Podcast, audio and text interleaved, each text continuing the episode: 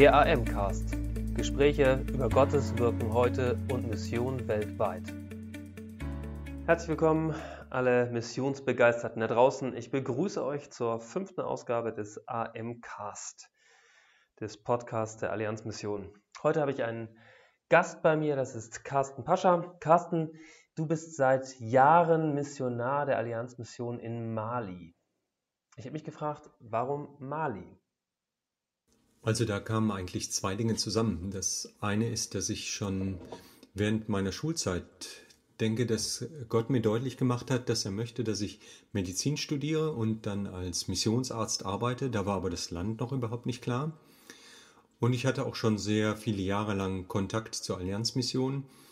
Und ähm, dann war es so, dass wir viel im Gespräch miteinander geblieben sind und als wir dann soweit waren, meine Ausbildung abgeschlossen war und ich anfangen konnte als Missionsarzt zu arbeiten, da wurde in Mali ein Arzt gebraucht und so hat sich das ergeben. Wenn man in so ein Land geht und kennt die Kultur ja gar nicht und die Leute gar nicht, dann stellt man ja auch erst im Laufe der Zeit fest, ob das passt. Aber in Mali war das so, dass wir uns sehr wohl gefühlt haben, dass wir mit den Leuten was anfangen konnten, dass wir das Land lieben gelernt haben. Ja, so hat sich das ergeben.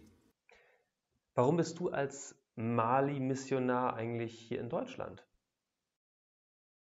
Ja, das war ja nicht immer so. Wir haben ja zunächst etwa zehn Jahre als Familie dort in Mali gelebt. Aber die aktuelle Situation, ganz besonders in Bezug auf Sicherheitsfragen, ist halt viel schwieriger geworden. So als Weißer kann man eigentlich fast nur noch in der Hauptstadt arbeiten, leben und damit ist der Wirkungskreis von uns natürlich sehr eingegrenzt.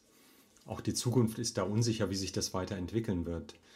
Somit ist jetzt unsere Rolle dort im Land sicher eine ganz andere. Wir sind weniger selbst aktiv, sondern eher begleitend, beratend. Ich sehe mich so ein Stück als Verbindungspunkt zwischen den Betern und den Geldgebern in Deutschland und den malischen Christen. Sieht jetzt so aus, dass unser Lebensmittelpunkt in Leipzig ist. Hier verdiene ich meinen Lebensunterhalt und dann fliege ich mit meiner Frau zweimal im Jahr nach Mali. In Mali hat die Allianzmission ein Saatgutprojekt initiiert. Was hat es damit auf sich? Na, das ist so eigentlich nicht ganz richtig. Äh, initiiert hat es nicht die Allianzmission. Die Initiative, die kam von malischen Christen. Die Klimaveränderungen in Mali sind halt auch so, dass die Regenzeit viel kürzer ist, äh, längere Zeiten auch während der Regenzeit ohne Regen. Und das traditionelle Saatgut ist dafür einfach nicht mehr so geeignet, weil es nicht mehr angepasst ist an die aktuellen klimatischen Bedingungen.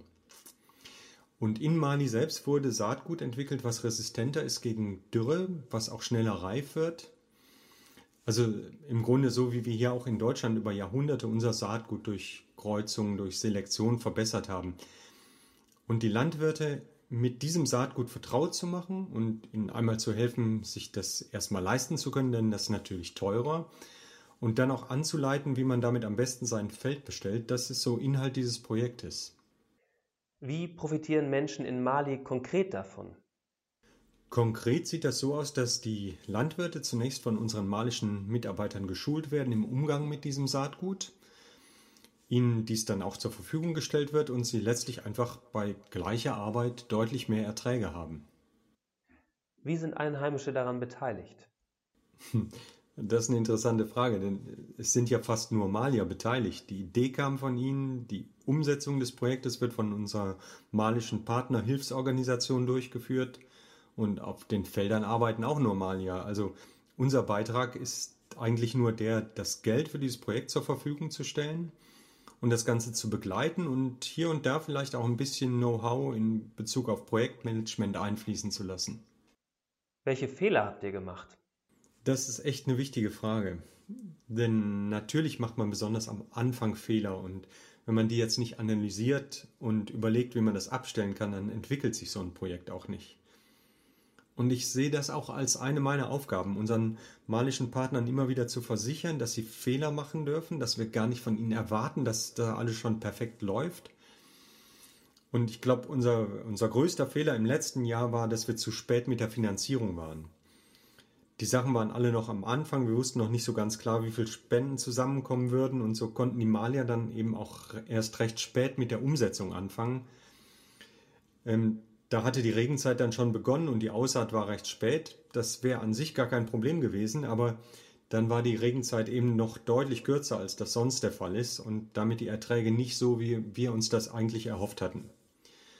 Aber andererseits, die Bauern, die mit traditionellem Saatgut gearbeitet haben, die konnten zum Teil gar nichts ernten.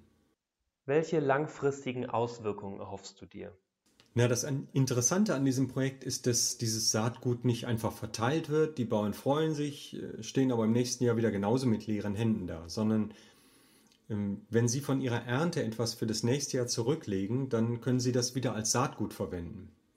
Das geht dann noch über einige Jahre. Das nimmt langsam an Qualität ab, aber trotzdem kann man das Saatgut viele Jahre verwenden. Und dann wünschen wir uns natürlich auch, dass andere Landwirte sehen, wie das funktioniert und dann auch umschwenken auf dieses Saatgut.